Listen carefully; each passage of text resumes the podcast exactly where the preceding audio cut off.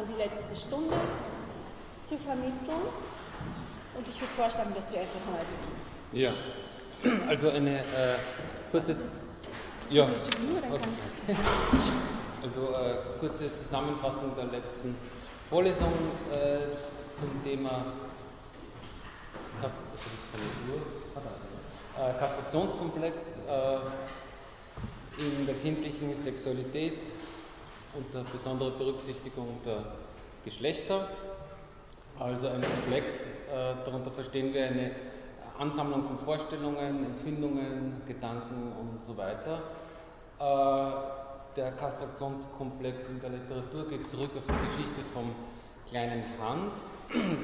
Der kleine Hans war der Sohn eines gewissen Max Graf und dieser wiederum äh, war im Umfeld von Sigmund Freud äh, präsent und aktiv und der kleine Hans hatte eine Pferdephobie.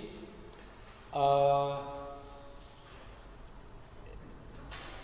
ein dramatisches Erlebnis war, als äh, seine Mutter ihm gedroht hat, dass der Onkel Doktor kommt und ihm seinen Penis abschneiden wird, wenn er weiterhin äh, sein Glied berührt und mit dem Glied spielt. Ähm, dadurch ist dann eine Kastrationsangst entstanden. Was das genau mit den Pferden zu tun hat, darauf komme ich vielleicht ein bisschen später gleich zurück. Ähm, in den Entwicklungsphasen nach Freud in den psychosozialen äh, haben wir also nach der oralen, der narzisstischen und der analen Phase die phallische Phase, circa vier bis fünf Jahre. Äh, das ist so einer der, äh, der Hotspots des Kastrationskomplexes. In dieser Phase, in, also die ist geprägt dadurch, dass die Kinder die Genitalien sozusagen erkennen, den, den, der Phallus, sie erkennen den Unterschied zwischen also, Mann und Frau anhand des Geschlechtsorgans. Und äh, in der Schrift zur infantilen Sexualtheorie heißt es dann sinngemäß. Infantilen Genitalorganisation. Wie bitte? Infantile Gen Genitalorganisation. Ah, ja, infantile Genitalorganisation heißt es, dass die kindliche Sexualität äh, also eine phallische ist. Das heißt also, entweder man hat einen Phallus oder man hat keinen, das ist das, das zentrale Objekt. Äh, der Kastrationskomplex umfasst äh, allerdings beide Geschlechter, also nicht nur die Buben. Und äh, man könnte allgemein vielleicht sagen, dass der Kastrationskomplex äh, oder die Kastrationsangst eine Angst vor der Verletzung der persönlichen Unversehrtheit ist, der persönlichen körperlichen Unversehrtheit in welcher Art und Weise auch immer. Ähm, zunächst zu den Buben, die sehen äh, Frauen als kastriert äh, und sehen dieses Kastriertsein auch als äh, Bestrafung. Zum Unterschied von den Mädchen ist es bei den Buben prototypisch, dass dem Kastrationskomplex ein Ödipuskomplex vorangeht. Der Ödipuskomplex führt zu einem Konflikt mit dem Vater und erst dann infolge dieses Konflikts, Konflikts äh, entsteht die Furcht vor Rache durch den Vater in Form äh, der Kastration. Und jetzt äh, zurück noch, eben, äh, wie gesagt, zur Geschichte vom kleinen Hans. Ähm, der kleine Hans hat in den Pferdemäulern, diesen dunklen großen Mäulern, den, äh, das, das, mit dem Vater assoziiert, also diesen Schnurrbart, den großen und so weiter, so dieses dieses äh, große Maul, das sich so über das Kind beugt. Und ähm, der kleine Hans hatte auch einen Oedipus-Komplex und hatte also dann durch dieses dramatische Erlebnis mit der Mutter eine konkrete Kastrationsangst, die er dann äh, interpretiert hat als äh, Angst vor Rache durch den Vater. Ja, das ist also der Zusammenhang zwischen den Pferden und der äh, Situation mit der Schere. War das ungefähr klar? Das ist einfach ein sehr, sehr komplexer Zusammenhang. Da also, hat ein ganzes Seminar darüber geschrieben. Das Objektbeziehungsseminar geht nur über den kleinen Hans. Ja. Es, es, ist korrekt, Sie haben einzelne Punkte daraus beschrieben, aber damit man es leichter versteht, das können wir jetzt hier nicht leisten, müsste man das millimeterweise sozusagen nachzeichnen, wie das, mhm. was auf der einen Seite nämlich mit der Mutter passiert, auf der anderen Seite dann der, vom Vater umgesetzt wird. Ja? Aber es, es passt so. So, dass man den Zusammenhang. Bei den Mädchen äh, müssen Oedipus-Komplex und Kastrationskomplex nicht in dieser Reihenfolge auftreten. Äh, typisch für die Mädchen ist im Unterschied zu den Buben äh, der sogenannte Penisneid, äh, auf den die Mädchen äh, auf drei Arten und Weisen reagieren können. Das eine wäre die Hoffnung auf einen Penis, das zweite die Verleugnung des Penismangels und das dritte wäre äh, einen Ersatz zu suchen, zum Beispiel in Form eines Kindes, eines eigenen Kindes, egal ob jetzt durch den Vater oder sonst jemanden. Äh, auch bei den Mädchen ein wichtiger Punkt in der Vorlesung war der äh, Organwechsel. Da geht es um den Übergang von Klitoris zu Vagina. Da hat es also unterschiedliche Ansichten dazu gegeben. Ich will jetzt nicht ins Detail gehen, also äh, ist viel in dem Umfeld besprochen worden. Aber auch Mädchen sehen den Penismangel als Strafe an. Äh, wir haben dann auch noch besprochen. Darf ich da kurz unterbrechen? Ja. Weil Sie zu Anfang jetzt gesagt haben, ähm, das muss nicht in der Reihenfolge auftreten, zuerst Übungskomplex und dann Kastrationskomplex bei Mädchen. Es ist noch ein bisschen stärker, das kann nicht in der Reihenfolge mhm. auftreten. Das erste ist bei Mädchen der Kastrationskomplex. Mhm. Weil die sozusagen mit, dem, mit der Thematik der Kastration rein körperlich von vornherein zu tun haben, noch vor allem anderen. Ja? wenn man Kastration über den Penis und über den Phallus denkt. Ja? Mhm. Und das tut Freud tun Lacan. Von daher muss das dort diese Reihenfolge haben bei Mädchen immer zuerst. Kastrationskomplex und dann der Ödipus. Ja? Okay. Äh, wir haben dann besprochen noch äh, Stärke, der äh, also angezweifelt hat, dass also der Penis sozusagen die eigentliche Ursache des Kastrationskomplexes ist. Er rückt die mütterliche Brust in den Vordergrund, also vielleicht kurz gefasst, ähm, die Kastrationsangst im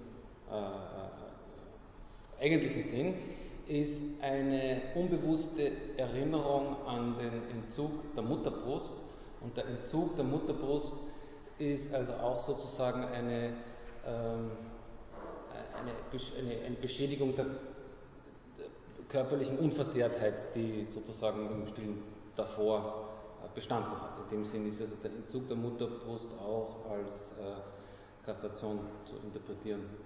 Sie sagen das so, als ob Sie da irgendwie Ihre Zweifel hätten. Ich weiß, äh, sagen, nein, nein, das sage ich nicht. Das, das ist auch nicht irgendwie ganz leicht nachvollziehbar, wie soll ein Kind die, den Entzug der Brust als Verletzung der eigenen körperlichen Integrität verstehen. Es passiert in einer, also man stellt sich das vor, dass es in einer Phase passiert, wo die Trennung zwischen Ich und anderen, zwischen Kind und Mutter nicht in dem Ausmaß, also eigentlich überhaupt nicht gegeben ist und damit alles, was da drin passiert, vom Kind so körperlich leibhaftig wahrgenommen wird als Verlust, der am eigenen Körper passiert, auch wenn es auf der Seite der Mutter ich habe eine Frage zu dem. Ähm, es gibt doch auch Kinder, die, die, die von sich aus die Brust ablegen, oder? Also irgendwann, also die nicht mehr gestillt werden, oder? Sowieso. Das ist auch damit gar nicht in, also das wird damit nicht in Zweifel gezogen. Man spielt an auf eine Erfahrung, dass ein Wunsch besteht, der an der Stelle nicht erfüllt werden kann. Ja? Und die gibt also es. Es muss nicht diese totale Abgewöhnung sein? Nein, nein, nein, es geht nicht um die Entwöhnung, sondern das geht eigentlich um was Früheres, um einen, Zustand, um einen Bedürfniszustand, um einen Hunger oder so, der nicht, nicht, also es muss jetzt auch gar nicht unbedingt nur Bedürfnis sein, es kann auch ein Anspruch sein, es kann auch heißen, dass die Gegenwart der Mutter mit der Brust verbunden wird und dass das Ende der Brustfütterung wahrgenommen wird als eine Wegwendung der Mutter. Ähm, ein, ein, letzter Punkt, der mir noch äh, selber aufgefallen ist, äh, jetzt nichts mit der Vorlesung zu tun hat. Ähm, man könnte sich natürlich schon die Frage stellen, inwieweit diese ähm, äh, falsche Auffassung in der kindlichen Sexualität, also die Frage, ob kindliche Sexualität äh, äh, eine rein fallische ist, ob das sozusagen ein biologisches Naturgesetz ist oder äh, ob das so interpretiert wird, weil vielleicht auch die Gesellschaft äh, äh, phallozentristisch ist bis zu einem gewissen Sinn. Und äh,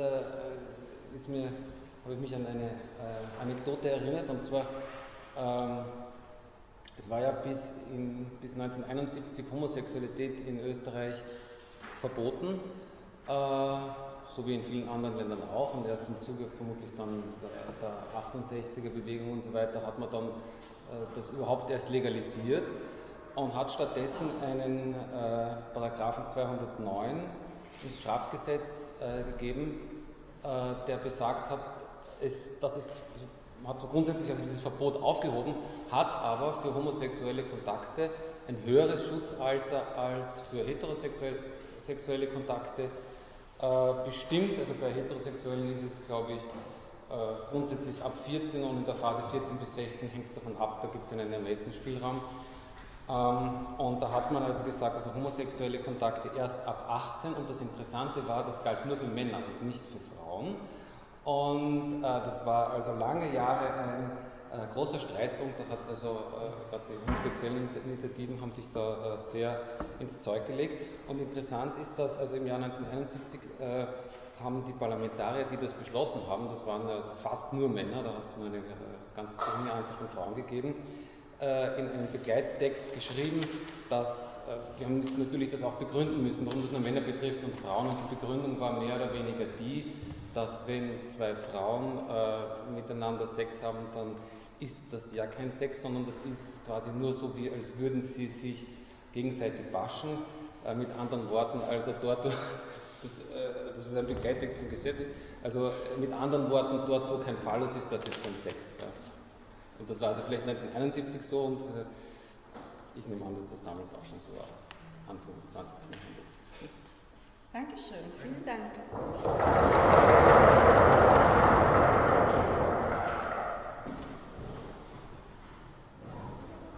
Gut, ähm, bevor ich jetzt irgendwie noch auf den vierten Begriff, der zumindest heute ein bisschen hier Platz haben soll, zu sprechen komme, war da die Frage von dem Kollegen nach der Prüfung ja. noch einmal. Ähm, vielleicht so herum, was gibt es da für Unklarheit? Gibt es da noch Unklarheit?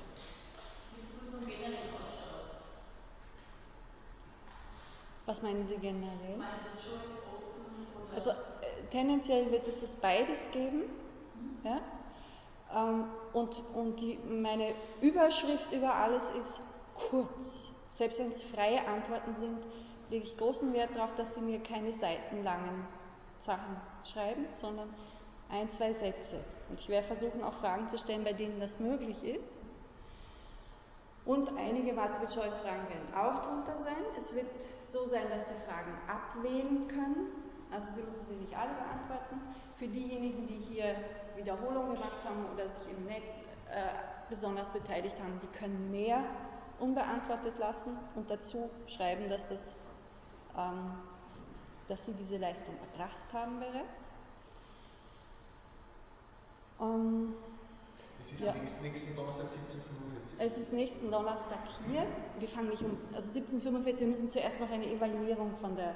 der Veranstaltung machen. Also ich fange gleich um 17.45 Uhr an, sozusagen Viertel nach sechs fangen wir mit der Prüfung an und das reicht für das, was ich Sie fragen werde, sicher eine halbe Stunde. Ja, es wird keine riesige Prüfung. Sie sollen Ihr Verständnis und ein bisschen nachweisen, dass Sie was gelernt haben. Es wird so sein, dass die Fragen sich sozusagen quer über alle Lehrveranstaltungen erstrecken.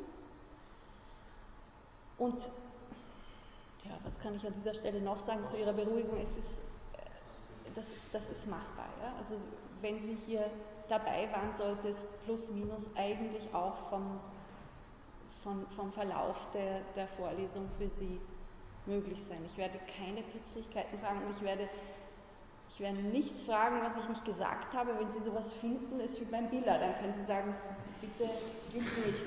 Ja? Können Sie nicht fragen. Es wird ähm, die erforderlichen weiteren Termine auch geben, aber es ist der erste sicherlich nicht der schwerste, ja, weil ich muss zunächst einmal irgendwie abtesten, wie viel sie auch von, von dem aufnehmen konnten, was hier war. Bitte. Und ist das alles, also sind die alle, die antreten zur Prüfung, oder sind es mehr? Also ich habe jetzt einmal geschaut, das waren erst 15 Anmeldungen für diese Prüfung. Ja? Ähm, die Anmeldefrist endet aber erst einen Tag davor. Ja. Was, ja, ich weiß nicht. Ist halt so. Kann man darüber nachdenken, ob man das gut findet oder nicht, aber es ist so. Okay, wenn jetzt zum Beispiel beim Lernen irgendwie nur so Unklarheiten auftreten oder so und es sich immer ausgeht, dass man jetzt irgendwie ins Forum reinschreibt, gibt es irgendwie so eine Zusammenfassung oder eine Einführung oder so, die Sie empfehlen können, irgendwie ein Buch oder so, wo man nochmal nachlesen kann, wenn irgendwas jetzt. Also das wird schauen Sie, dass Sie eher diese Fragen jetzt am Wochenende irgendwie so weit für sich stellen können. Wir können, ich kann das machen, auf dem Server einen, einen speziellen Platz eröffnen. Da können Sie diese Fragen reinschreiben und ich schreibe Ihnen Antworten dazu. Aber ich würde sagen, bis Mittwoch, ja, am Donnerstag nicht mehr. Bis, ähm, bis Mittwoch, Mittag 12 Uhr können Sie dort in dem Forum alle Fragen stellen, die Sie noch haben. Und ich werde sie, ich hoffe, dass es nicht so viele sind, dass ich die ganze Woche dann beschäftigt bin, aber da können Sie mich dann fragen. Sonst an Einführungen, es ist, mir ist schon klar, dass es ziemlich heterogen ist, was ich Ihnen jetzt hier dargeboten habe was damit aber auch zu tun hat, dass ich eher vorhatte in der Veranstaltung, Ihnen klarzumachen, dass die Psychoanalyse ein breites Feld ist, in dem viele verschiedene Schulen und Entwicklungen nebeneinander bestehen.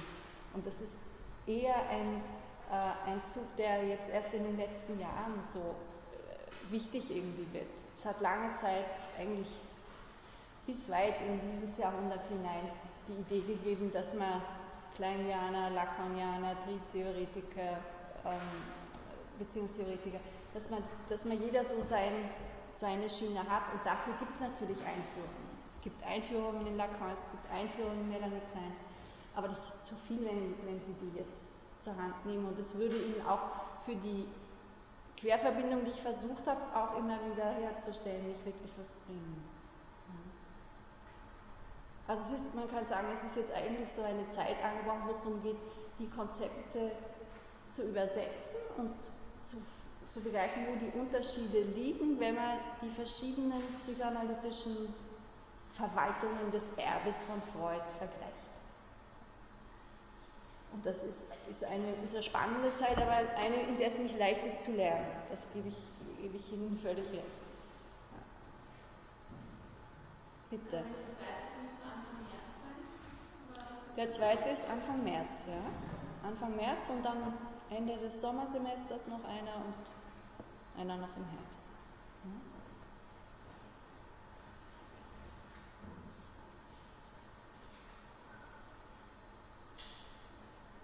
Gut, dann, wenn Ihnen noch was einfällt, können Sie es ja sagen.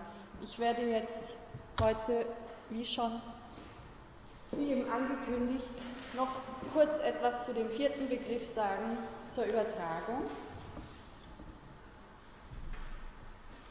Die Übertragung, von der Freud 1910 sagt, dass sie kein pathologisches Phänomen ist. Ich zitiere Freud wörtlich, die Übertragung stellt sich in allen menschlichen Beziehungen ebenso wie im Verhältnis des Kranken zum Arzte spontan her und sie ist der eigentliche Träger der therapeutischen Beeinflussung und sie wirkt umso stärker, je weniger man ihr Vorhandensein ahnt. Die Psychoanalyse schafft sie also nicht, sie deckt sie bloß dem Bewusstsein auf und bemächtigt sich ihrer, um die psychischen Vorgänge nach dem erwünschten Ziel zu lenken. Also Übertragung ist etwas, mit dem jede, jeder permanent zu tun hat. Es ist gar nicht anders möglich, mit anderen Personen oder Subjekten zu tun zu bekommen, als in einer Beziehung, die Übertragungsmomente enthält. Der Unterschied der Psychoanalyse zum Alltag ist an der Stelle, dass da versucht wird, bewusst zu machen, worin diese Übertragungsmomente bestehen. Ganz kurz möchte ich an der Stelle noch anspielen auf die Vorgeschichte, weil das gerade im Zusammenhang mit der Übertragung spannend ist. Im nächsten Semester wird es hier ja ganz stark auch gehen um den Körper in der Psychoanalyse und der, die Geschichte der Übertragung ist eine, die so wie eine Bewegung aus dem Körper heraus in die Sprache oder eben in etwas nicht materialiter Fassbares ist.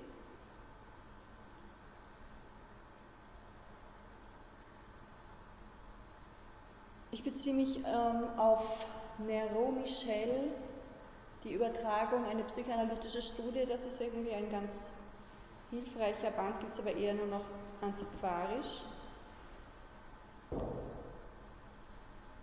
Der sagt äh, zu genau dieser Thematik, wenn jeder Mensch die unfehlbare Kraft hat, allem, was ihm begegnet, die Spuren dessen aufzudrücken, was er geliebt hat, so ist nicht einzusehen, dass dieses Privileg sich auf so besondere Umstände wie die einer Analyse beschränken soll. Also wir prägen allen Erfahrungen unsere vorhergehenden Erfahrungen auf, unsere vorhergehenden Erfahrungen mit, auch mit den Beziehungspersonen, die wir gehabt haben.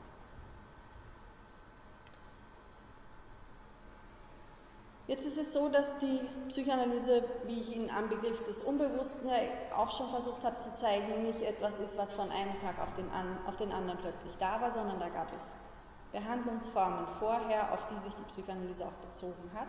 Und eine davon ist der Mesmerismus,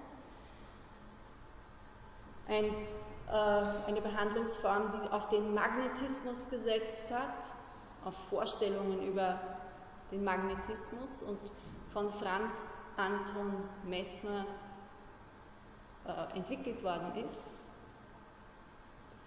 Und er hatte die Idee, dass man so Krisen erzeugen muss, um eine gleichmäßige, Erzeug um eine gleichmäßige Verteilung des Fluidums zu erreichen und damit eine Heilung zu schaffen das wird beim, bei Nero wird das auch äh, wird das beschrieben. Der Magnetiseur setzt sich mit dem Rücken zum Norden der Person gegenüber, Auge in Auge.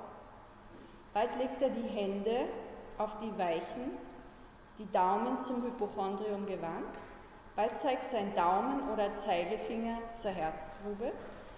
Entweder er verharrt reglos in dieser Stellung oder er beschreibt mit den Fingern bei ruhendem Daumen links und rechts einen Halbkreis. Schließlich legt er die Hände auf die Lendengegend, in Sonderheit, wenn es sich um Frauen handelt.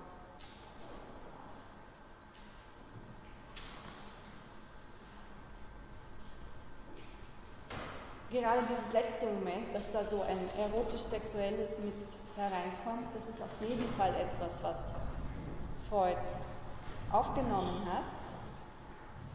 Bei Freud wird zwar nichts Materielles, was dem Fluidum so direkt entspricht, bearbeitet, trotzdem, es bleiben die Umstände ähnlich. Ein, eine mit einem klaren Rahmen beschriebene Situation, eine erotisch gefärbte, bei Messner noch äh, Position gegenüber, bei Freud in der ausgearbeiteten Form dann ja ohne Blickkontakt, aber die frühen psychoanalytischen Behandlungen waren auch so, dass Freud die Patienten angeschaut hat.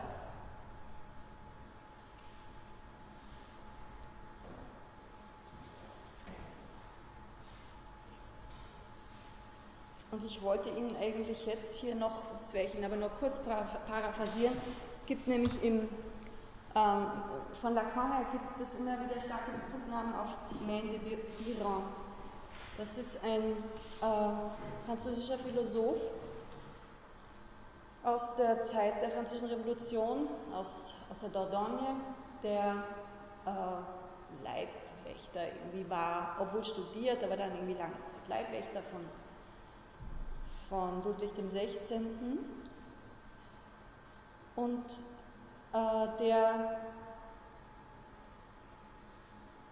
sich dann, in, also es war ein Monarchist und durch die, durch die Revolution, das heißt zwar in Frankreich nicht Monarchist, aber hier würden wir das einen Monarchisten nennen, durch die Revolution hat er dann irgendwie die Möglichkeit verloren, sich politisch unmittelbar zu betätigen, hat sich zurückgezogen auf sein Landgut und sich dann der Philosophie gewidmet.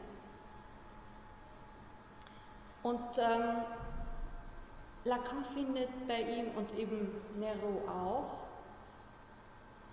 auch wieder einen, einen theoretischen Hintergrund, der für die Psychoanalyse da früh eine Rolle gespielt hat, ohne dass Freud ihn jetzt explizit erwähnt.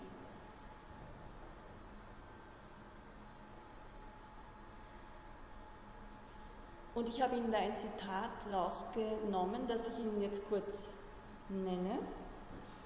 Für ein menschliches Wesen, ein Ich, das aus seiner eigenen Kraft des Wollens und Handelns besteht, kann es keine Macht gleichen Namens geben, die fähig wäre, sich an seine Stelle zu setzen, um dieselben Bewegungen auszuführen, die es sich selbst als willentliche, das heißt mit Anstrengungen, mit Anstrengung verbundene zuschriebe. Aber es ist nicht ausgeschlossen, dass es einem lebhaften und anhaltenden Begehren oder einer Einbildungskraft, die sich heftig und leidenschaftlich mit bestimmten Ideen beschäftigt, die geeignet sind, in seiner Organisation bestimmte organische Phänomene zu erzeugen, nicht ebenfalls gelänge, sie in einer fremden Organisation hervorzurufen, wo nicht unmittelbar, so doch, wenn, wo nicht unmittelbar, so doch mittels der Einbildungskraft. Das ist jetzt ein bisschen eine gespeizte Sprache. Ich werde Ihnen das ein bisschen aufschlüsseln. Also was als erstes auffällt, ist, es geht um Wollen und Handeln und darum, sich als etwas Abgegrenztes, als ein Selbst aufzufassen, abzugrenzen gegenüber anderen, die auch Bewegungen, motorische Bewegungen ausführen. Und diese Selbstgewissheit wird jetzt im Unterschied zu einer sonst üblichen philosophischen Figur der Selbstgewissheit aus dem Ich bin von Descartes, ich denke, also bin ich, wird hier bei Mandy Biran aus der Bewegung gewonnen. Aus der Bewegung und aus der Kraft des Wollens. Das ist ein bisschen eine andere, ein anderer Aufriss. Ich will und ich bewege mich. Und damit entsteht sowas wie ein, eine, ab, eine abgegrenzte Entität, die dann später ein Ich ist.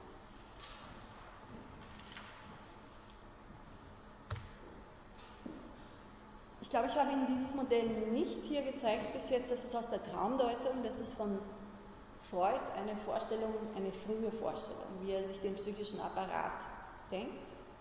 Und es ist deswegen hier spannend, das mit da reinzunehmen. Sie haben links W für Wahrnehmung, rechts M für motorische Abfuhr und da drinnen lauter Rs für Erinnerungsspuren. Also im Inneren finden sich eine Reihe von Umschriften der Wahrnehmung, die links hineinkommen und rechts bei M kommt es dann zu einer motorischen Abfuhr. Das ist das, ein einfaches Modell der Psyche, das Freud da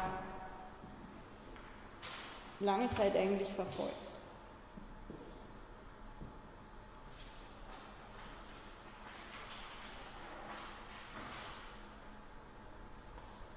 Also das ist der eine Teil von dem, von dem Zitat von Mandy Biran gewesen. Sie haben ein Subjekt, das sich über Bewegung, über motorische Abfuhr als Subjekt formiert. Und der zweite Teil dieses Zitats handelt davon, dass andere in Bewegung gesetzt werden können, versetzt werden können. Also Mandy Biron hält es für nicht ausgeschlossen, dass wir mit unserem Wollen andere bewegen. Wir können direkt auf sie einwirken oder mittels unserer Einbildungskraft Ich glaube, er sagt sogar, ja genau, unserem Begehren. Und das ist irgendwie auch Freuds Ziel, eine Bewegung im anderen zu erreichen. Und das hat Freud als erstes an den Hysterikerinnen gezeigt, dass das möglich ist. An Hysterikerinnen und Hysterikern. Es ist keineswegs so, dass die Hysterie eine speziell weibliche Erkrankung ist. Im Gegenteil, Freud, Freuds erste Fälle waren eigentlich eher Männer. Nicht die, die so bekannt waren, aber die, die er, als, die er ganz am Anfang beschrieben hat.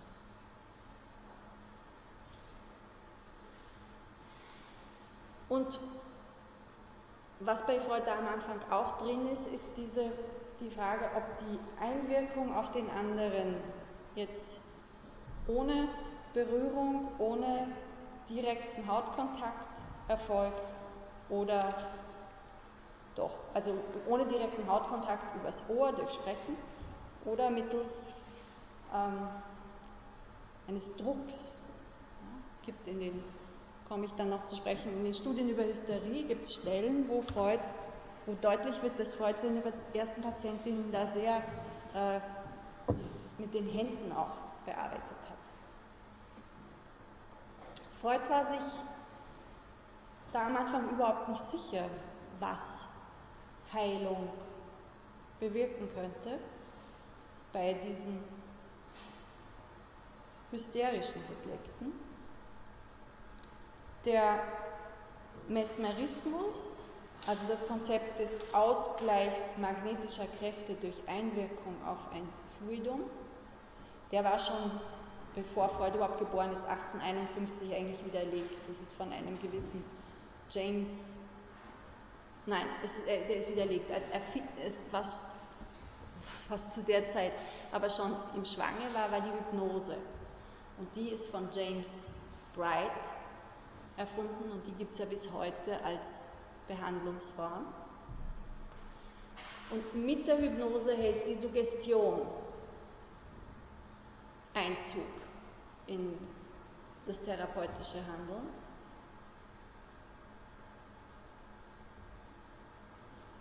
wobei die Suggestion ähm, nicht, nicht, nicht gleichzeitig aufgenommen wurde. Der hier angeführte Hippolyt Bernheim, das war der Psychiater, der die Hypnose eingesetzt hat.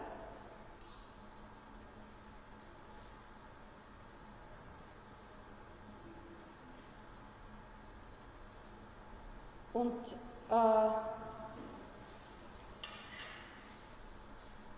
Freud, das sehen Sie an diesem kurzen Zitat, das ich Ihnen da angeführt habe, war da hin und her gerissen. Ja? Mehr Suggestion, mehr Hypnose oder beides. So was es mit der Suggestion für Bewandtnis hat, wissen Sie, schreibt er an Fließ 1888. Ich habe die Arbeit sehr ungern unternommen, nur um bei einer Sache, welche in den nächsten Jahren gewiss die Praxis der Nervenärzte tief beeinflussen wird, eine Hand im Spiel zu behalten. Ich teile Bernheims Ansichten, die mir einseitig scheinen, nicht und habe in der Vorrede den Standpunkt Charcots in Schutz zu nehmen versucht. Und Charcot, das ist derjenige, zu dem, also da gibt es diese ganz bekannten Bilder von der Behandlung von, in dem Fall Hysterikerinnen,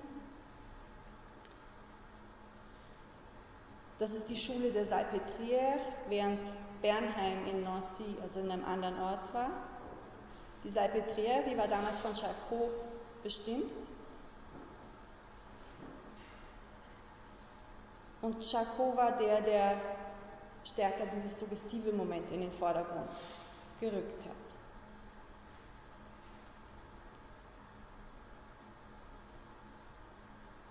Beziehungsweise auch das Physische.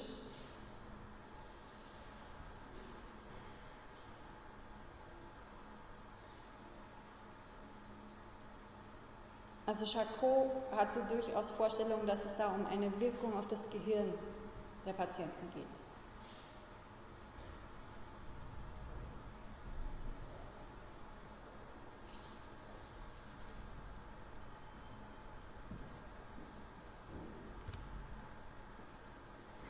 eine der ersten beschriebenen Patientinnen ist Emmy von N. Die Studien über Hysterie, die hat Freud zusammen mit Josef Breuer verfasst, 1893 herausgegeben. Und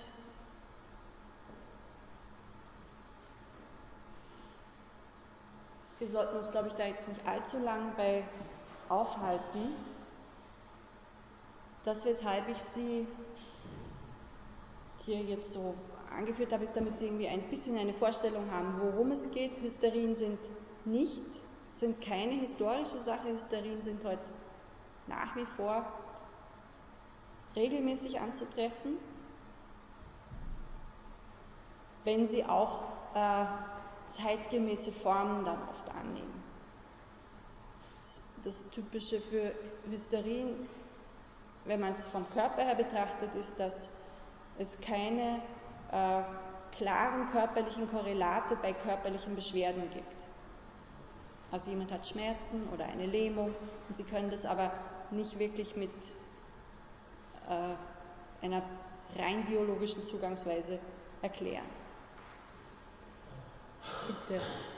Ich habe vor kurzem mal gehört, dass die Hysterie an sich aus diesem Index der offiziellen Krankheiten rausgefallen ist mittlerweile. Oder wurde es nur umbenannt?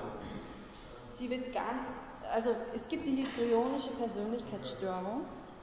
Das ist ähm, sozusagen ein, ein anderes Feld. Wie geht man jetzt nomenklatorisch damit um? Die Hysterie hat eben aus dem Grund, dass man sagt, in, einer, äh, in einem medizinischen Denken, wo eigentlich der Körper so sehr im Vordergrund steht und wo man sagt, ein, eine Beschwerde, die nicht körperlich ist, was ist denn das schon? hat die Hysterie im Laufe der Zeit eine relativ schlechte Presse gehabt, sodass, wenn man gesagt hat, jemand ist hysterisch, ist auch in der Alltagssprache so, irgendwie damit vermittelt worden ist, da ist nicht wirklich was. Das ist der Hintergrund, warum man diese Störung aus, den, aus der International Classification of Diseases, ICD, äh, herausgenommen hat oder sehr in den Hintergrund gerückt hat, zumal diese Beschreibung auch eine sehr oberflächliche geworden ist. Da geht es nicht darum, die Gründe für eine Störung zu beschreiben. Und da passt die Hysterie nicht wirklich hinein, ja, weil von der oberflächlichen Beschreibung her unterscheidet sie sich von vielen anderen Phänomenen dann wieder auch nicht. Ja? Man hat sie nicht rausgenommen, weil man die Krankheit nicht mehr anerkannt hat. Nein, nein, nein, nein, überhaupt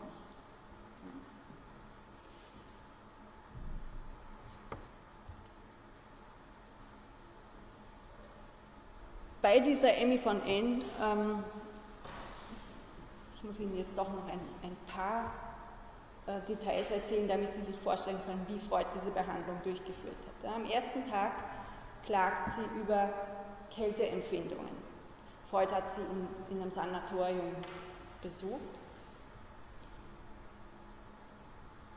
Freud ordnet dann warme Bäder an und beschließt, sie täglich am ganzen Körper zu massieren.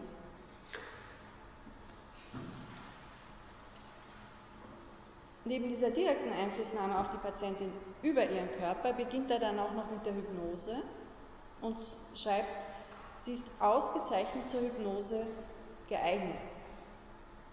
Ich halte ihr einen Finger vor und rufe ihr zu, schlafen Sie. Und sie sinkt mit dem Ausdruck von Betäubung und Verworrenheit zurück. Ich suggeriere Schlaf, Besserung aller Symptome und dergleichen, was sie mit geschlossenen Augen, aber unverkennbar gespannter Aufmerksamkeit anhört, wobei ihre Miene sich allmählich glättet und einen friedlichen Ausdruck annimmt. Nach dieser ersten Hypnose bleibt eine dunkle Erinnerung an meine Worte.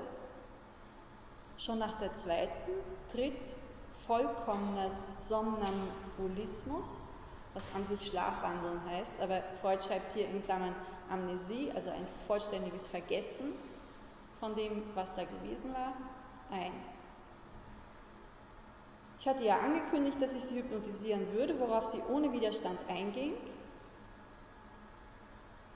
Sie ist noch nie hypnotisiert worden, ich darf aber annehmen, dass sie über Hypnose gelesen hat.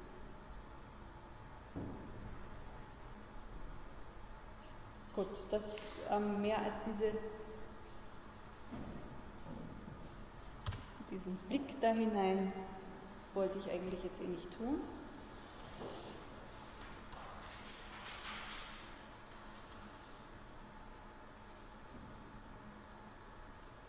Es ist jedenfalls so, dass Freud mit der Hypnose nicht wirklich das erreicht, was er erreichen will.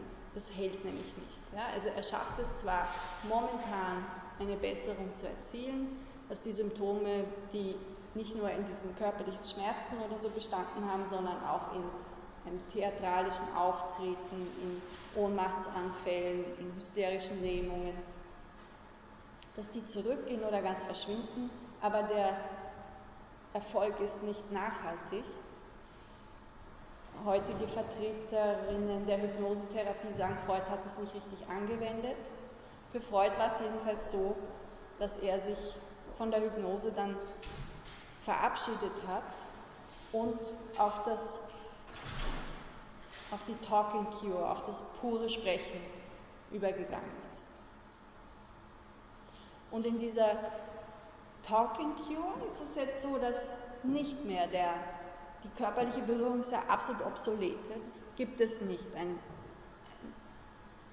tastendes Berühren. Aber nicht nur die körperliche Berührung mit den Händen und über die Haut, sondern über weite Strecken auch über die Augen. Auch das wird ausgeschlossen.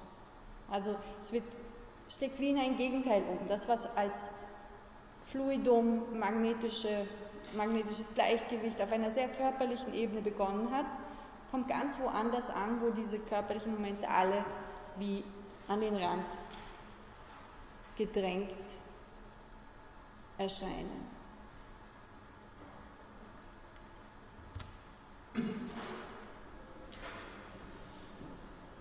Der schon erwähnte Michel Nero beginnt in seiner Untersuchung der Gegenübertragung.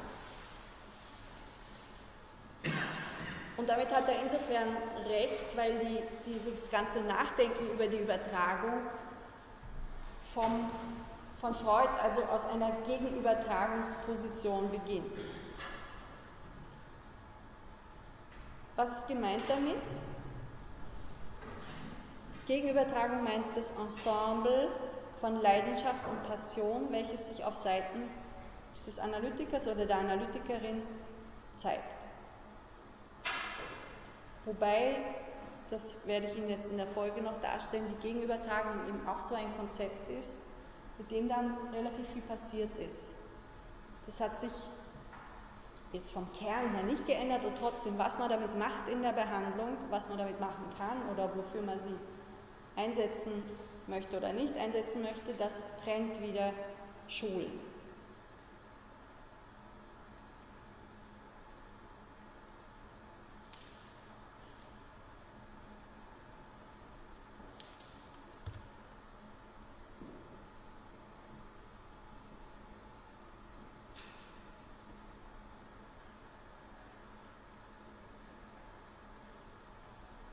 In, der, in den Studien über Hysterie kommen, kommt die Übertragung jetzt. Also die, ich komme dann noch auf Übertragungsdefinitionen auch, aber die Zuordnung von affektiven und nicht affektiven Momenten, die eigentlich woanders hingehören, auf die Person des Arztes. Diese Verschiebung, die bezeichnet Freud am Ende der Studien über Hysterie als eine falsche Verknüpfung. Patientinnen, Patienten verknüpfen Dinge, die eigentlich nicht zusammengehören. Die Beziehung zwischen Arzt und Patient sei eine Mesalliance, sagt Freud. Es kommt, so sagt er, in Analysen regelmäßig vor, dass peinliche Vorstellungen auf den Arzt übertragen werden. Und dabei handelt es sich gewissermaßen um einen Irrtum. Auftauchende Assoziationen werden mit der Person des Arztes verknüpft was dann zum Auftauchen der Affekte führt, die zum Zeitpunkt der Verdrängung eines Wunsches bestanden haben. Also es werden alte Affekte wieder geweckt, die als noch quasi die richtige Verknüpfung bestanden hat, die richtige Verknüpfung zwischen dem ersten Objekt eine Rolle gespielt haben, die tauchen bei der falschen späteren Verknüpfung dann wieder auf.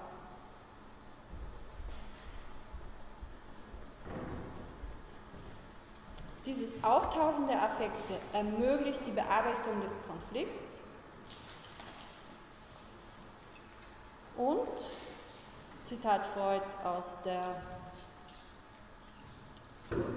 aus den Studien über Hysterie, Kranke lernen auch allmählich einsehen, dass es sich bei solchen Übertragungen auf die Person des Arztes um einen Zwang und um eine Täuschung handelt, die mit der Beendigung der Analyse zerfließe.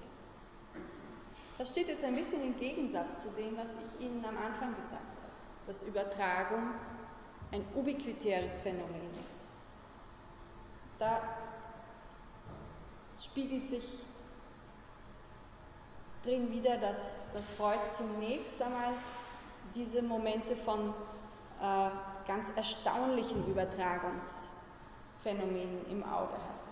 Also wo er beschimpft worden ist, obwohl er in keiner Weise irgendwie verstehen konnte, was das jetzt mit ihm zu tun hat. Aber Übertragung ist breiter. Es sind ja nicht nur solche Momente, die auffällig sind, sondern auch unauffällige Momente. Und ich habe Ihnen sozusagen für das gesamte Spektrum der Übertragung gesagt, dass Sie und ich, wir uns immer in Übertragungssituationen befinden. Das muss nicht eine auffällige Form von Übertragung sein.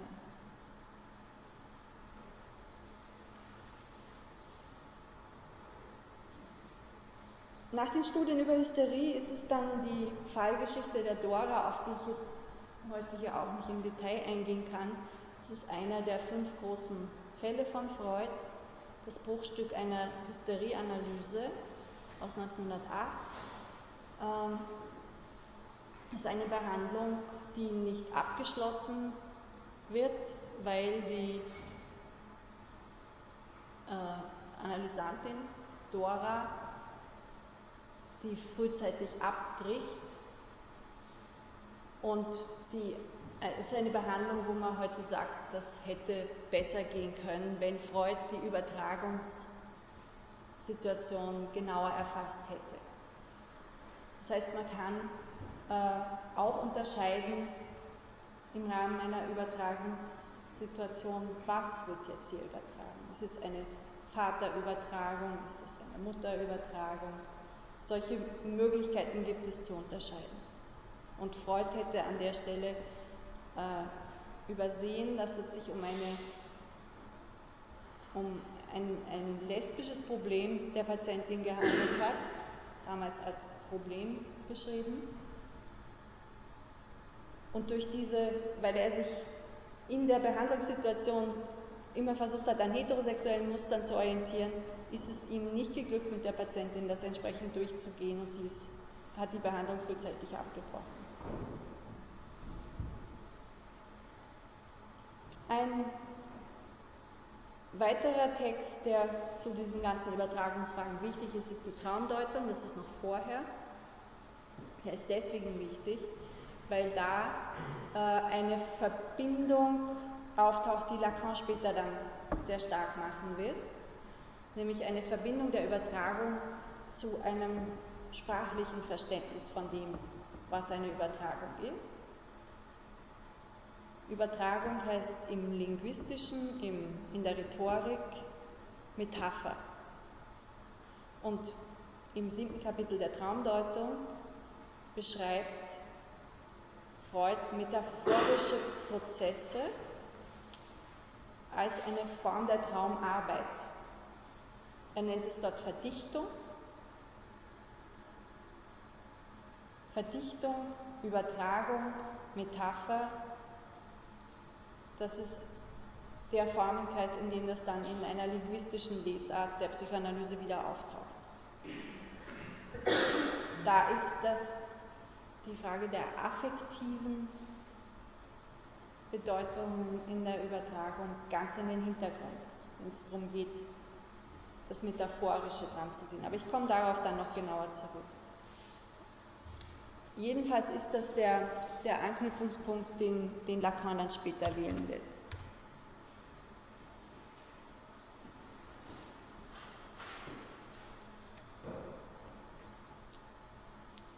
Ich habe Ihnen sicher irgendwann erwähnt, dass die Haltung in einer Behandlung jetzt, und ich bin jetzt noch immer bei so behandlungstechnischen Sachen, wir kommen dann woanders hin, aber die Übertragung ist eben so sehr etwas, was in der Behandlung eine Rolle spielt, dass man das nicht ganz an der Seite lassen kann. Ich habe Ihnen, äh, glaube ich, erwähnt, dass die Haltung, die ein Analytiker oder eine Analytikerin einnimmt, eine von Freud als gleichschwebende Aufmerksamkeit bezeichnet worden ist. Also ein, ein Hören, wo nicht gewartet wird auf bestimmte Äußerungen, ein Hören, wo alle Mitteilungen auf, wie auf einer Ebene wahrgenommen werden. Ein Hören, das nicht ganz dem entspricht, wie wir üblicherweise hören. Wir hören sonst schon mit mehr, ähm, mit einem stärkeren Hin- und Hergerissensein, so will ich es einmal populär formulieren. Jedenfalls ist diese freischwebende Aufmerksamkeit eine, mit einer Indifferenz verbunden. Alle Mitteilungen des Patienten sind gleich viel wert, sind gleich wichtig zu nehmen. Und das war schon zu Vollzeiten nicht ganz klar, ob das nicht auch was Problematisches ist, weil in Situationen, wo es irgendwie, wo der, wo der Prozess einer Analyse stagniert, da kann es dann zu sowas kommen wie einer verdrossenen Indifferenz. Das hat Freud selbst so genannt, wo man irgendwie schweigt und die gleichschwebende Aufmerksamkeit aber eigentlich verbunden ist mit allem Möglichen, was das Aufmerksamsein überhaupt schwierig macht, wo so ein Verdruss auftritt. Und da gab es dann schon in den 10er und 20er Jahren eine Diskussion darüber, wie aktiv Analytiker, Analytikerinnen in einer Behandlung sein sollen oder ob diese Indifferenz und freischwebende Aufmerksamkeit, die eine recht passive Haltung auch werden kann, wenn es so eine verdrossene Haltung wird, ob die das Nonplusultra ist. Und dazu gehören jetzt, gehört die ganze Thematik der Gegenübertragung. Also das, was von Seiten des Analytikers oder der Analytikerin an Affektiven hereinkommt. Und für Freud war es so, dass er die Gegenübertragung, er hat sie gekannt, ich habe das glaube ich auch erwähnt, wir mit Sabina Spielrein, äh, das war von Jung aus das Verhältnis, das Jung mit Sabina Spielrein angefangen hat, das ist ein Gegenübertragungsszenario gewesen. Das war eine Liebesübertragung vom Analytiker auf die Patientin, die von Jung und in Wirklichkeit auch von Freud nicht als solche benannt und erkannt war. Also für Freud war die Gegenübertragung gerade im Hinblick auf diese Geschichte von Jung und Spielrein eigentlich was eher Problematisches, wo man Acht geben muss und wo man schauen muss, dass man es eher ausschaltet. Es gab aber damals schon Vertreter einer aktiveren Technik, Ferenczi und Rank gehören da dazu, die vertreten haben, dass man sich genau auf diesem Feld, wo es darum geht, die eigenen Affekte wahrzunehmen, dass man sich doch da genauer umschauen kann und sollte, um damit zu arbeiten. Und diejenige, die da so emblematisch für diese Art von Zugang steht, das ist viel später Paula Heimann gewesen, eine britische Analytikerin und deren Text äh, über die Gegenübertragung, der ist ursprünglich auf Englisch On Countertransference gewesen, aus 1950. Und an diesem Text kann man jetzt irgendwie nochmal gut die, die Momente beschreiben, die auch sehr schulentrennend sind. Ja, weil das ist diese Art, mit der eigenen Über Gegenübertragung zu arbeiten, das ist was, was Sie in dem lakonianischen Bereich so nicht finden werden. Und auch triebtheoretisch ist es nicht, ähm, nicht zentral. Heimann äh, vertritt etwas, was Mertens, das ist ein deutscher Analytiker, von dem gibt es zum Beispiel so eine Einführung, ja, aber die, mit der kommen sie sehr ähm, knapp, kurz und dann sehr auf Forschung ausgerichtet. Das wird Ihnen, glaube ich, da auch nicht wirklich was bringen. Der bezeichnet Heimanns Gegenübertragungskonzept als totalistisch, also alles bei ihr umfasst die Gegenübertragung jede affektive Reaktion auf Seiten des Analytikers, der Analytikerin bitte. Nur kurz, ob ich das im Prinzip richtig verstanden habe, in Bezug auf Jung und die Spielreihen. Gegenübertragung heißt quasi sozusagen, eigentlich ist der Jung in sie verliebt oder wie, aber im Prozess der Analyse überträgt das Gefühl und sie glaubt dann in ihn verliebt zu sein. Nein, so, nein. Gegenübertragung meint, ähm, in, im Rahmen einer Analyse verliebt sich der Analytiker in seinen Patient, seine Patientin. Das ist Gegenübertragung und nicht, was dann auf der, das, was auf Seiten des Patienten oder des Analysanten passiert, nennt man Übertragung. Okay. Gegenübertragung ist alles, was von Behandlungen ausgeht. Aber wie, was ist da der Unterschied zu einem, normalen, dass sich jemand auf jemanden verliebt? Äh, Also, Das ist nicht in einer Analyse passiert. Und das ist von daher nicht, äh, das ist von daher nicht ein, ein man könnte es auch so bezeichnen, fehlende Distanz oder dieses. Es ist ein, es ist ein, ein, ein Abstinenzfehler, ja. Ja. Es, ist ein, es ist eine übergriffige Situation, weil das ist ja nicht, ist nicht eigentlich vorgesehen. Ja. Man könnte nicht sagen, dass das sehr logisch ist, wenn, wenn mir jemand seine privaten innersten Sachen erzählt und da stundenlang in mir sitzt, dass das passieren kann. Oder? Ja. Durchaus, ja. Aber um damit, und es gibt, auch, es gibt auch Beziehungen, die sich dann in solchen Rahmen entwickeln. Aber es hat, äh, es hat auf jeden Fall sehr viele Schwierigkeiten. Ähm, vielleicht unter anderem deswegen, weil ja, wenn Sie jetzt an diese Übertragungssachen denken, ganz stark so ein Verhältnis Kind-Eltern, Eltern-Kind da besteht.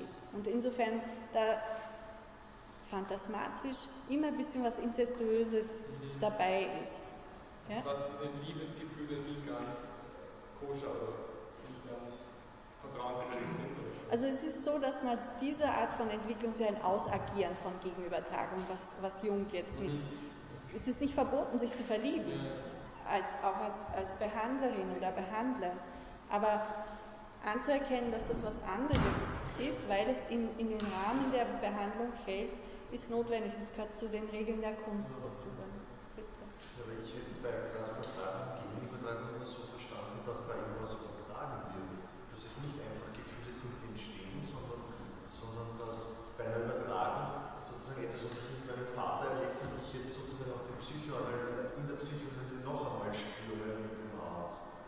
Und dass der Arzt vielleicht jetzt irgendetwas spürt von der Klientin, was früher zum Beispiel der Vater gespürt hat oder so. So sicher noch verstanden, aber ist es Das ist ein, das ist ein, ein wichtiges Moment dabei. Ja. Es ist ein, ein Teil von Übertragung, das auch ganz oft sehr in den Vordergrund gerückt worden ist, dass da Erfahrungen mit Vater und Mutter sind und dass die Okay. so übertragen werden. Aber das, ist nicht alles. Also Übertragung ist mehr. ähm, ich komme jetzt. Okay. Ja?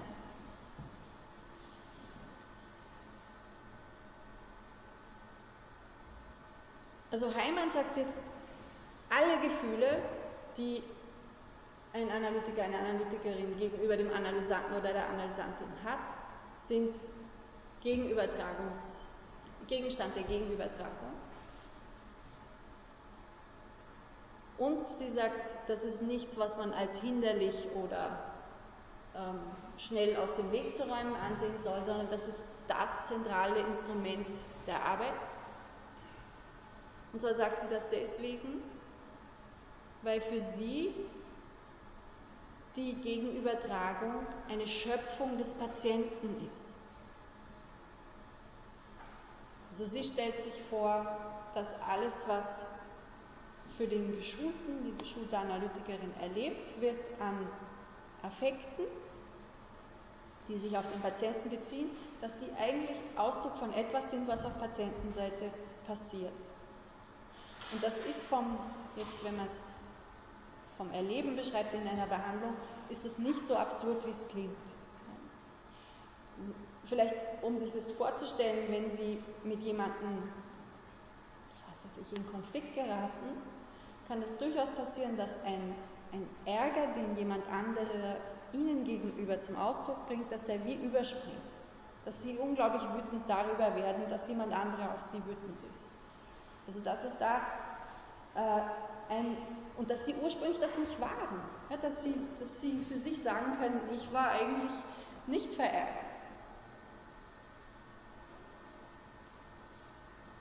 Und die Vorstellung von Heimann und eben von, das ist dann in der kleinianischen Schule sehr ausgebaut worden, ist die, dass man als Analytikerin fähig ist, das wahrzunehmen, was da an Wut, ähm, Trauer, Angst oft noch unausgesprochen auftaucht in dem, was Patienten sagen und das bei sich wahrnimmt als ein Gefühl von Angst, Trauer, Wut.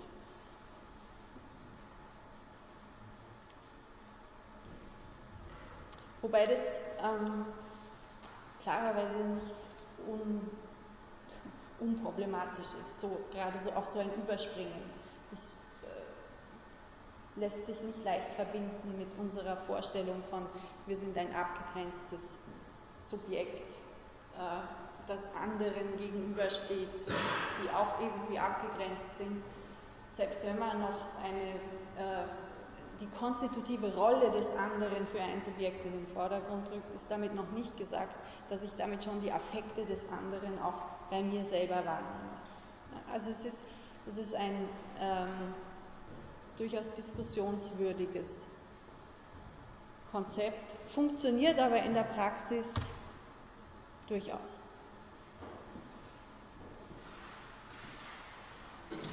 Ein ganz anderes Konzept ähm, der Gegenübertragung und dann aber auch der Übertragung finden wir bei Jacques Lacan. Der bezieht sich zunächst äh, irgendwie affirmativ auf die Gegenübertragung überhaupt, also er nimmt das Konzept als Konzept wahr in den 50er Jahren und nennt die Gegenübertragung da eine Ansammlung von Hindernissen für die Fortsetzung der Analyse. Erläutert das am Beispiel der Analyse Doras durch Freud und sagt, ähm, Freud hat eine Vorstellung von Natürlichkeit der Heterosexualität gehabt in dieser Behandlung und hat das auf die Dora übertragen, sodass die ihrerseits dann der Auffassung war, dass sie heterosexuell wäre, weil das von Freud ihr so vermittelt worden ist.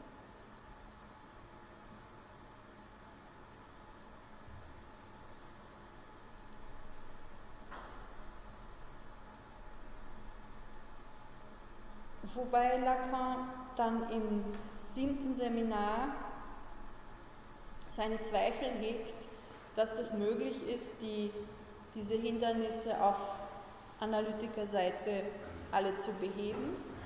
Die Hindernisse, die in der Gegenübertragung liegen. Also da ist er ganz auf der ursprünglich freudschen Linie. Gegenübertragung ist etwas, was man begreifen muss und analysieren für sich selbst und dann aus dem Weg räumen. Anders als in der britischen Schule und sagt Gegenübertragung wahrnehmen und damit arbeiten.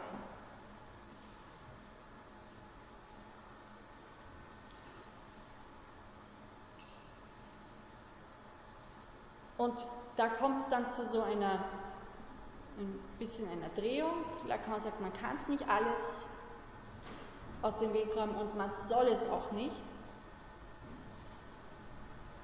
weil das, worauf es in einer Analyse wesentlich auch ankommt, ist, dass von Seiten des Analytikers oder der Analytikerin äh,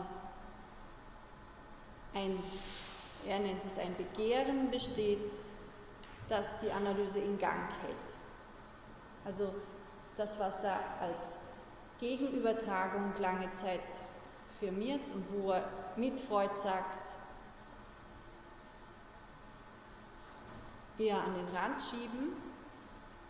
Das wandelt sich bei Ihnen dann in ein Konzept von das Begehren des Analytikers Und er sagt dann auch nicht mehr Gegenübertragung, sondern er sagt dazu Übertragung. Es gibt beim, beim späten Lacan, beim späteren, ab den 60er Jahren dann eigentlich keine Gegenübertragung als dieses Wort mehr, sondern spricht er von der Übertragung des Analytikers.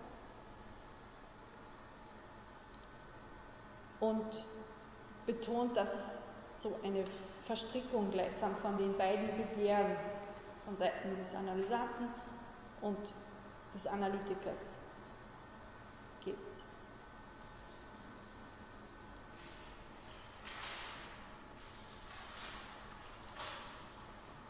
Wobei Lacans Einstieg sicherlich nicht die Gegenübertragung ist.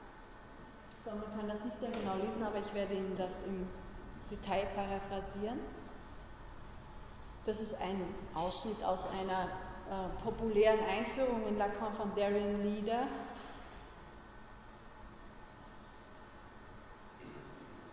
Äh, britischer Psychoanalytiker, von dem, wenn man, wenn man Lust hat, einen leichten Einstieg in Lacan zu finden, empfehlenswert ist, warum Frauen mehr Briefe schreiben, als sie abschicken.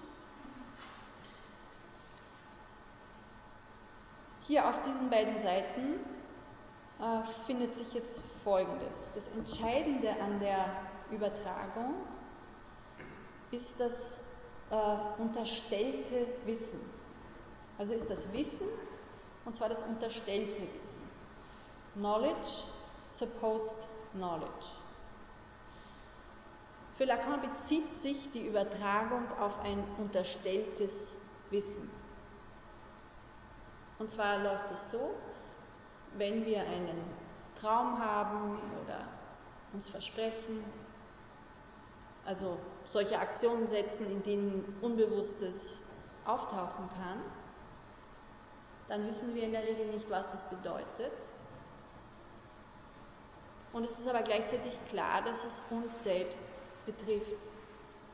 Also wir wissen irgendwie, dass wir das, dass wir das sehr genau wissen könnten, und wir wissen es aber nicht.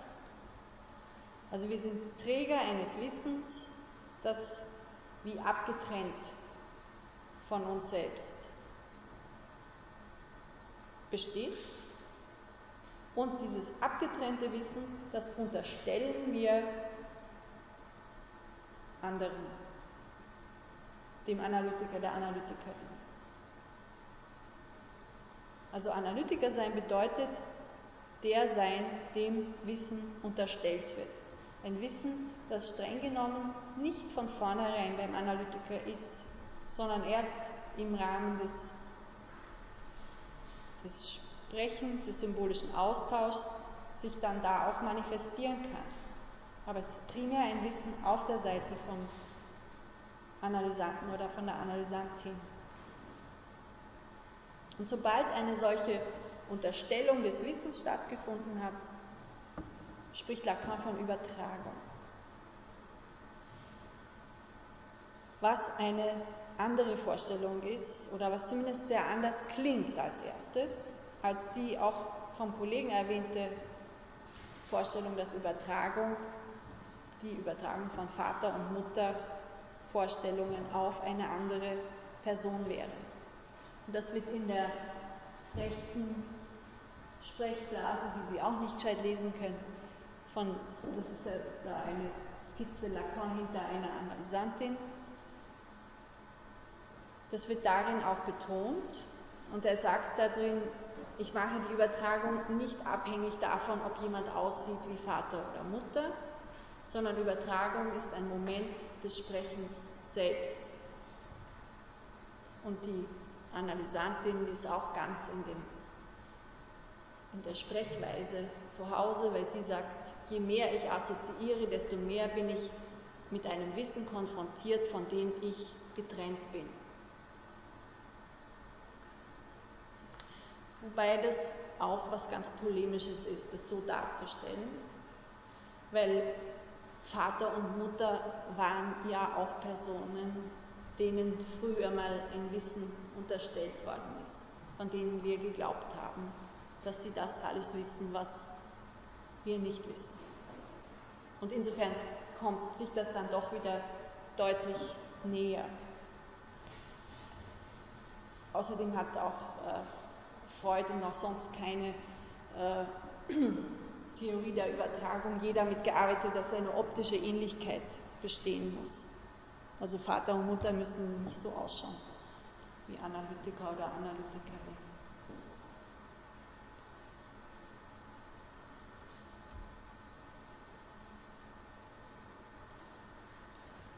Was konfiguriert jetzt die Übertragung in einem lacanianischen Ambiente? Es geht in der Analyse und in der Übertragung um das Begehren des Analytikers. Das ist erforderlich, damit sich in der Übertragung eine Strukturmodifikation für den Analysanten ergeben kann. Wobei das mit der Strukturmodifikation so eine Sache ist. Es gibt da auch wieder äh, psychoanalytische Schulen, die allerdings stärker in Amerika zu Hause sind, wo wirklich äh, hardcore daran gearbeitet wird, zu beweisen, dass Psychoanalyse ein etwa psychotisches Niveau auf ein weniger psychotisches, gar nicht psychotisches Borderline-Niveau zum Beispiel heben kann im Rahmen einer Behandlung oder dass aus einem Borderline-Niveau ein neurotisches Niveau werden kann. Diese Art von zielgerichteter, evidenzbasierter Erfolgsbehandlung, äh, das ist nicht das, was, was Lacan so direkt vor Augen hat. Da ist eine Psychoanalyse schon etwas mit einem offenen Ausgang. Nichtsdestoweniger ist ein, ein wahres Sprechen, ein Rühren an die Dinge, die äh, einem Subjekt das Sprechen für Sprechen hinderlich sind, das ist nur möglich, wenn vom Analytiker oder der Analytikerin das Begehren und damit sie selbst irgendwie ganz dabei ist. In der Übertragung ist das Begehren zentral des Analytikers, wobei Lacan hier unter Begehren äh, einen Ort einer Verbindung versteht.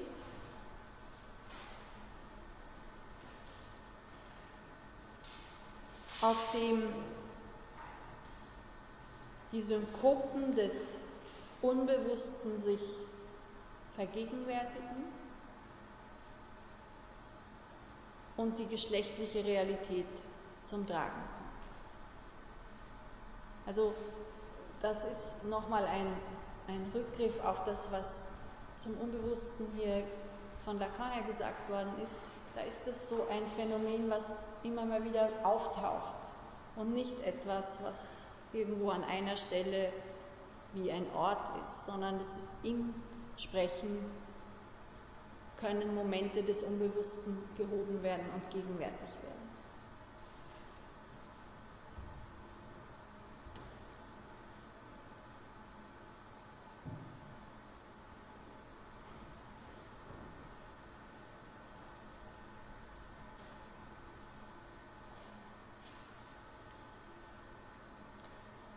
Ähm,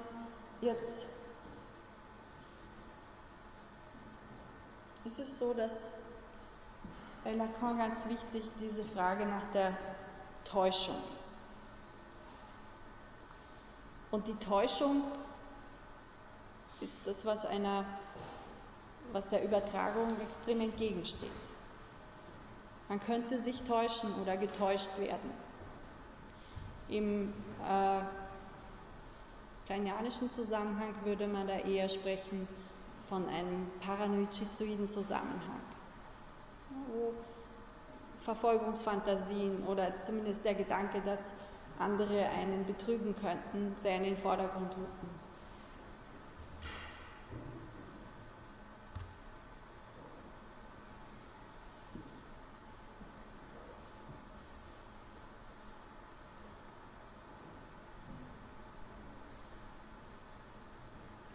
Ich beschreibe Ihnen hier jetzt noch einmal kurz den Weg, den Lacan sich vorstellt, damit ein Subjekt entsteht. Weil ein Subjekt für Lacan die Formation ist, die sich eigentlich nicht mehr wirklich täuschen kann, weil sie nicht so eine geschlossene Formation ist.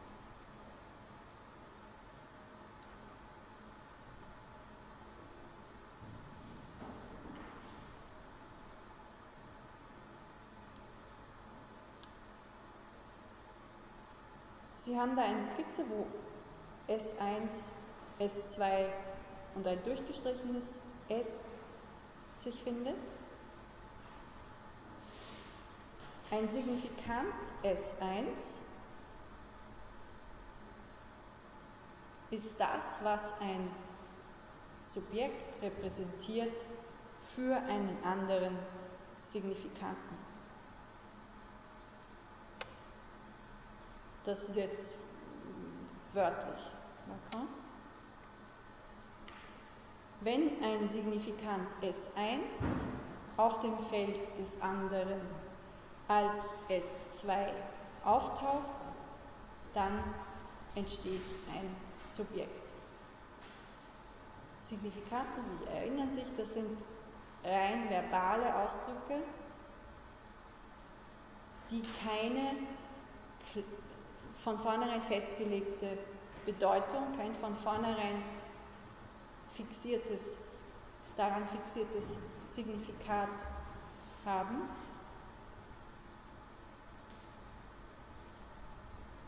Es sind Worte, die an etwa an ein Kind gerichtet werden, sowas wie Augenstern. Eine Mutter, die ihrem Kind sagt, du bist mein Augenstern. Da ist mit diesem Klanggebilde ein, eine Art von ähm, das bin ich und das bin ich nicht verbunden. Weil ein Augenstern ist es ja nicht, nicht wirklich. Gleichzeitig wird aber über die Art und Weise, wie es gesagt wird und dass es dem Kind gesagt wird, doch vermittelt, dass es das wäre. Das, was ich Ihnen da jetzt beschrieben habe, ist dieses durchgestrichene von dem S. Die Spaltung, das Gespaltensein des Subjekts. Es ist und es ist nicht. Es ist dieses Wort und es ist doch nicht ganz dieses Wort, weil es ja nicht nur ein Wort ist. Aber ohne ein Wort ist es auch nicht. Also wenn wir nicht gesagt bekommen, einen, wenn wir keinen Namen gesagt bekommen, sind wir nicht.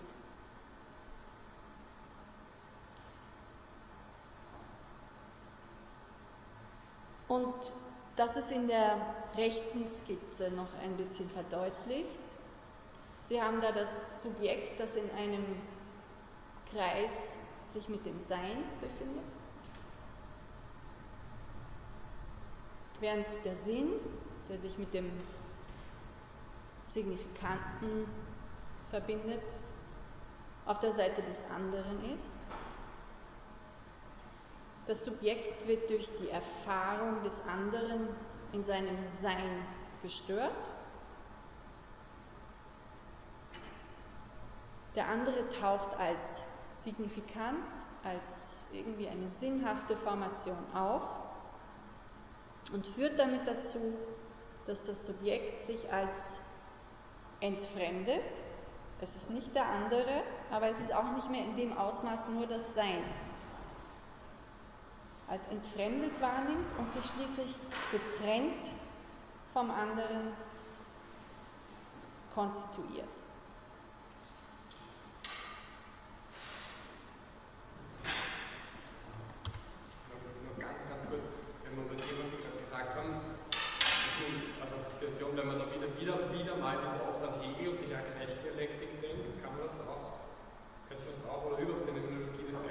Die, die Herr-Knecht-Dialektik ähm, kann, kann man für diese Alienation, für die Entfremdungssituation, da verwendet es der Lacan auch selber. Ja? Das ist für das Spiegelstadium, beschreibt er an manchen Stellen als eine Herr-Knecht-Dialektik. Da geht es aber eben immer um Kampf und, ja. Ja, und das ist bei der Trennung dann nicht mehr ist dann bei der Trennung kein Thema. Das geht nur um die Entfremdung. Ich dachte jetzt auch mit, mit der Sprache oder so, das wird ja auch der Hegel mehr oder weniger auch ein bisschen beschrieben vielleicht. äh, Aber Ähm, da, damit bringt es Lacan selber nicht in, in Verbindung, aber das hat damit zu tun, dass der Hegelsche Begriff nicht äh, kompatibel ist mit dem Signifikanten. Das geht nicht, ja, weil der Signifikant äh, der Klang ist. Ja.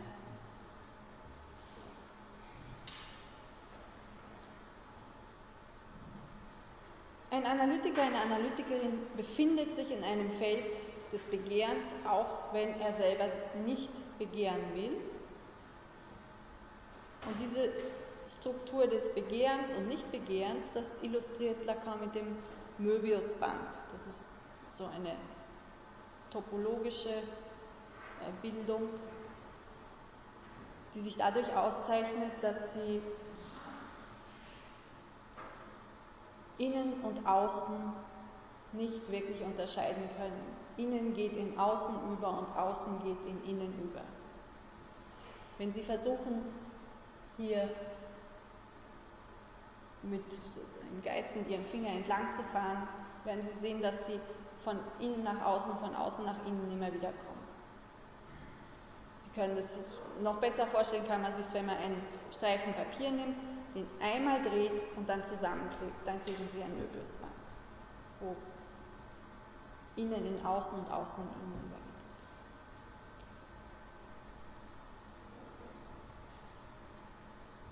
Auf diesem Feld, in dem das Subjekt mit seinem eigenen Begehren konfrontiert ist, wobei sein eigenes Begehren dann auch gleich wieder das Begehren des anderen ist, da macht sich die Entfremdung deutlich bemerkbar.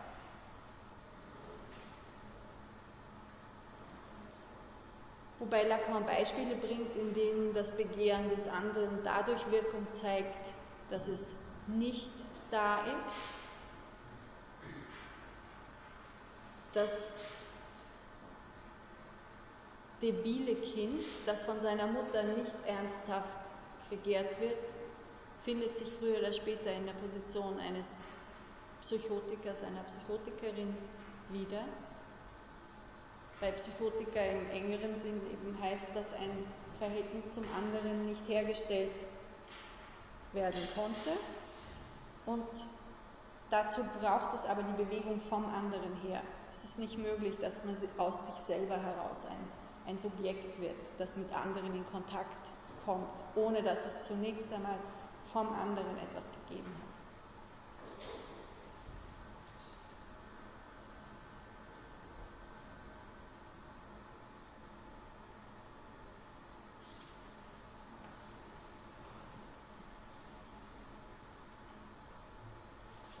Denke, ich werde das jetzt an dieser Stelle belassen. Ähm, vielleicht haben Sie unmittelbar jetzt zu, den, zu diesen Überlegungen zur Übertragung noch Fragen? Bitte. Ja, zum Schluss. Ähm, Sie sagten gerade, dass ähm, ein Subjekt in Ursache gibt, wo dann entsteht sich eine Psychose oder eine psychologische Position. Es ist nicht nur die Rede davon, dass die Psychose den Ursprung, Grund darin hat, den Vater zu er Ähm, also ich habe das, ich habe jetzt nicht gemeint, dass es justamente unbedingt die Mutter sein muss. Trotzdem ist die Mutter der erste Agent von der Sprache und vom Vater. Wir haben einen überlegten Grund die Verwerbung von liegt ja wohl in der Mutterkindbindung und dass das eigentlich mit der Festhalten des Bedürfnisses wäre, Ähm, also ich habe jetzt, ich habe das nicht, das war sehr ähm, schnell, ja, das Begehren der Mutter, das sich nicht auf das Kind richtet, richtet etwas an. Es geht aber um das Begehren. Und vom Begehren kann erst auf einer Ebene sprechen, wo der, wo der Name des Vaters irgendwie schon im Spiel ist.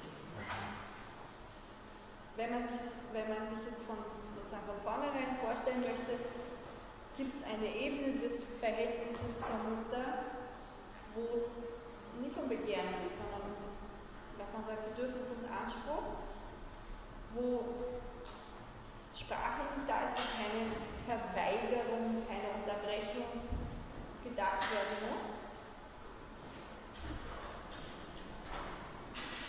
Und erst in dem Moment, wo der Dritte hereinkommt, wird sowas wie Begehren überhaupt schlagen. Das heißt, wo, die, wo ein, ein Abstand, eine Unterbrechung, ein Wort an das Kind gerichtet wird. Man könnte auch sagen, eine Mutter, die die Begehrensordnung nicht installiert beim Kind. Und die Begehrensordnung ist aber eine, die sie nicht alleine installieren kann, sondern eine, wo sie sich auf den Dritten beziehen muss. Das hatten wir in den, in den Bindungen des Unbewussten. Ist das ist noch nicht das, was Sie gemeint haben? Nee, ich verstehe nicht zusammen. Also, nee, weil ich lese einfach nur nach. Also, was mir halt darum geht, dass ich. Es ist immer, egal wo ich bisher was gelesen habe, oder über den Neurosen, es ist immer das ähm, eine Psychose, das Entscheidende, Vater. Es ist nur auf, die, auf das Vorhergehen, dass die, die, die, die Beziehung, die erste Bezugsperson Kind, darauf wird irgendwie gar nicht eingegangen.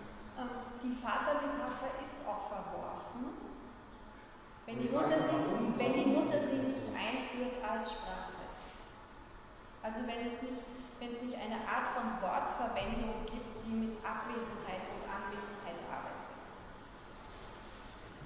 Also das ist schon enthalten, auch darin, dass man sagt, die Vatermetapher wird verworfen, damit ist auch ein bestimmtes Verhältnis zwischen, zwischen Mutter und Kind und eben eines beschrieben, dass das Begehren nicht enthält. Wobei es an dieser Stelle jetzt auch deswegen hereinkommt, weil es äh, so wie unterstreichen soll, dass eine Behandlungsbeziehung ohne diesen, diesen symbolischen Kontext, ohne den Begehrenskontext eine wäre, in, dem, in der man den Patienten als Psychotiker behandelt.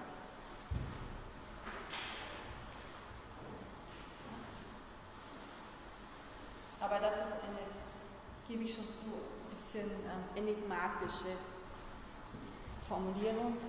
Ähm, wenn Sie darüber genaueres diskutieren möchten, dann schreiben Sie das in das Forum hinein, das ich jetzt heute bis morgen in der Früh im Wiki eröffne. Da haben Sie die Möglichkeit, Fragen auch direkt an mich zu stellen, die Sie noch wegen der Prüfung nächste Woche irgendwie klären möchten. Im Übrigen äh, darf ich Sie bitten, diejenigen, die die Prüfung machen möchten, sich bis einen Tag davor auch tatsächlich anzumelden, weil wenn Sie nicht angemeldet sind, dann ist es ein Horror, was, was diese ganzen administrativen Dinge betrifft. Also wer sie machen möchte, bitte wirklich anmelden. Und in diesem Sinne danke ich Ihnen für Ihre Aufmerksamkeit und wünsche Ihnen einen angenehmen Abend, eine gute Woche. Auf Wiedersehen.